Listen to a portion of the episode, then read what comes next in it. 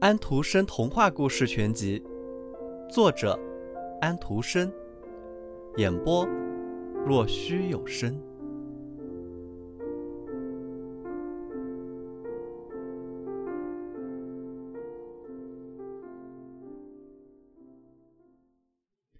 整整一夜，他都抛不开大学生给他讲的那些东西。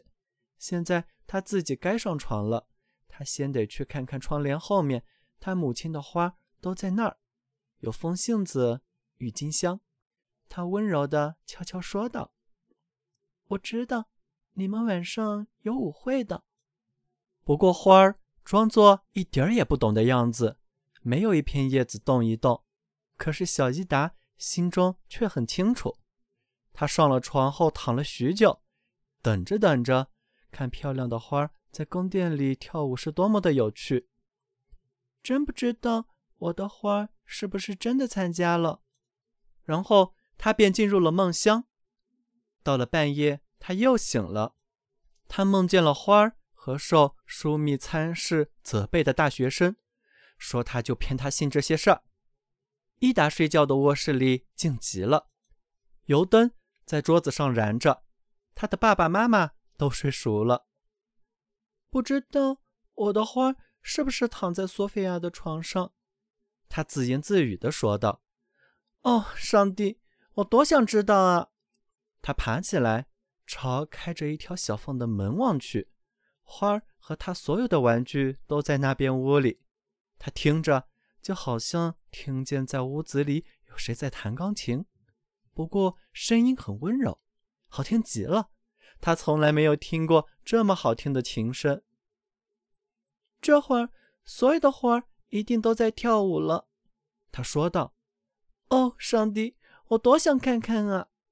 可是他不敢起来，那样会弄醒他的父亲和母亲的。要是他们愿意来这里就好了，他说道。可是花儿没有来，音乐仍在继续悠扬的演奏着。他实在是忍不住了，实在太好听了。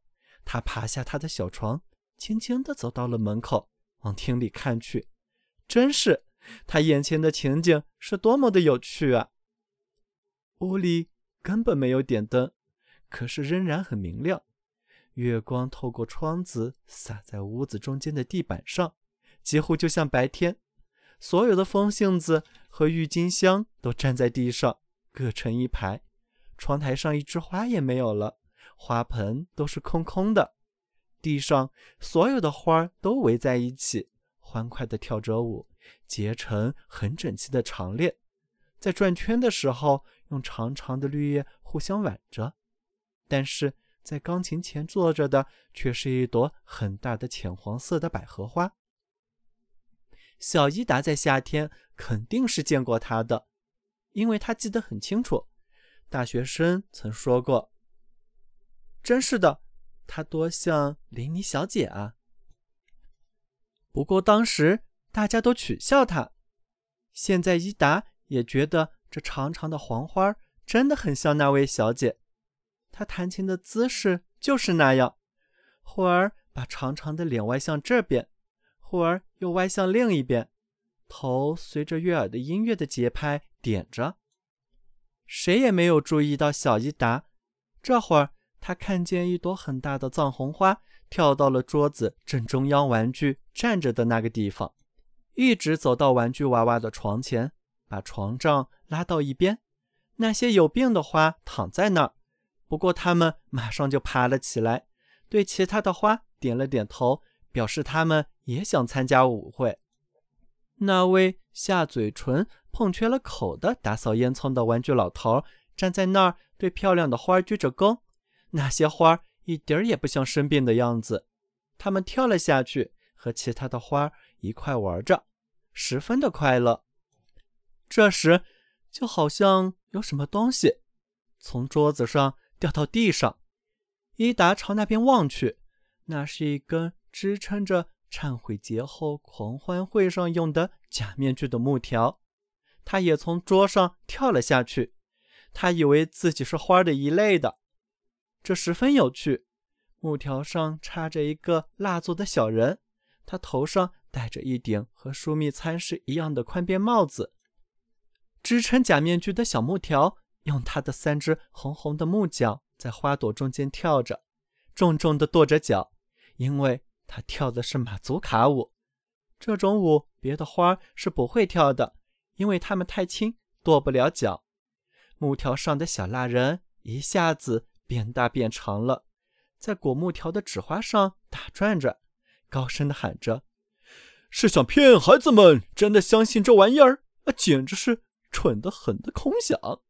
小蜡人和疏密参事简直一样，戴着那顶宽边帽子，看去和他一样黄，脸绷得紧紧的。可是纸花敲了敲他的小细腿，他又缩回去，又变成一个小不屌的蜡人。看着这些实在太有趣了，小伊达怎么也忍不住要笑。小木条一个劲儿地跳着舞，疏密参事只得也跟着跳。不管他是变高变大，或者仍旧是小不点儿，戴着那顶大大的黑帽子的黄蜡人都不起作用。后来，其他的花，特别是那些在玩具娃娃床上躺过的话，都为他说情，于是木条才停了下来。忽然。抽屉里大声地响了起来，伊达的玩具娃娃索菲亚和其他许多玩具都在里面。打扫烟囱的人跑到桌子边上，脸朝下躺着，把身子伸出去，把抽屉拉开了一小截。索菲亚爬了起来，吃惊地朝四周望着。一定是在这里举行舞会，他说道。为什么没有谁告诉过我？扫烟囱的人说道。你愿意和我跳舞吗？愿意。你是一位挺漂亮的舞伴，他说道，却把身子转过来，背朝着他。他在抽屉里坐起来，想着，一定会有一朵花儿来请他的。可是没有花儿过来，于是他咳了一下，依然没有一朵花来。扫烟囱的人孤孤单单的跳着。倒也不坏。眼见没有一朵花看见索菲亚，他便从抽屉里跳到了地上，这可引起了一阵惊慌。所有的花都奔到他的周围，问他是不是摔坏了。花儿对他十分的温存，特别是在他的床上躺过的那些。不过他一点儿也没摔着。伊达所有的花都感谢他借他们那舒服的床，都十分喜欢他。把他牵到了月光照着那块地方的中央，和他跳着舞。其他的花都在他的周围围成了一个圈。这下索菲亚可高兴了。他说：“他们可以继续用他的床，他一点儿也不在乎躺在抽屉里。”可是花儿说：“真是多谢你了，但是我们活不了多久了，明天我们都死掉了。不过。”请对小伊达说，要他把我们埋在埋金丝雀的地方，那样到夏天我们便会长了起来，越发的美丽呢。索菲亚说：“不，你们不能死。”她亲吻着花朵儿。忽然，大厅的门开了，一大群漂亮的花跳着舞进来。伊达简直想不出这些花都是从什么地方来的，肯定。都是王宫那边的花。走在最前面的是两朵玫瑰，它们头上都戴着小小的金冠，这是国王和王后。随后便是紫十字花和石竹，它们向四周致意。他们带来了乐队，罂粟和牡丹吹着豌豆荚，因此他们满脸通红。蓝色的蓝铃花和小白色雪球花。发出叮叮当当的响声，就像他们身上挂着铃铛一样。音乐很有趣，然后又进来了许许多多别的花，都跳着舞。蓝色的紫罗兰、红色的千禧花、黄春菊、樱草花都来了，花儿相互亲吻着，看着它们真是开心。最后，花儿互道了晚安。于是，小伊达也轻轻地回到了他的床上。在他的床上，他梦见了他所看到的一切。第二天早晨，他一起来便立刻走到小桌子前，想看看花儿是不是还在那里。他把床帐拉到小床的两旁，是的，花儿都还躺在那儿，可是它们都死了，比昨天凋零的更厉害了。索菲亚还躺在抽屉里原来的地方，她看上去十分的困倦。小伊达说道：“你还记得你应该告诉我些什么话吗？”可是索菲亚看上去木呆呆的。一个字也没说。伊达说：“你一点也不好，他们都和你跳过舞呢。”于是他拿了一个上面画着可爱的小鸟的小纸盒子，把盒子打开，把死掉的花都放在里面。他说道：“这是你们的舒服的棺材。待会儿挪威表哥到这来的时候，他们就跟我一起把你们埋到花园里。”到了夏天，你们会长大，会更美丽的。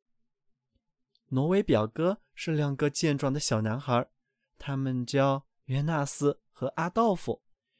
他们的父亲送给了他们两副新弓，他们把弓拿给伊达看，他对他们讲了这些死去的可怜的花。他们得到许可，可以把花埋掉。两个男孩子把弓扛在肩上，走在前头。伊达走在后面，拿着装在漂亮盒子里的死掉了的花朵。在花园里，他们刨了一个坟墓。伊达先吻了吻花，然后把它们连盒子一起放进了土坑埋掉。阿道夫和约纳斯用弓向坟的上空射了箭，因为他们既没有枪可以鸣，也没有炮可以放。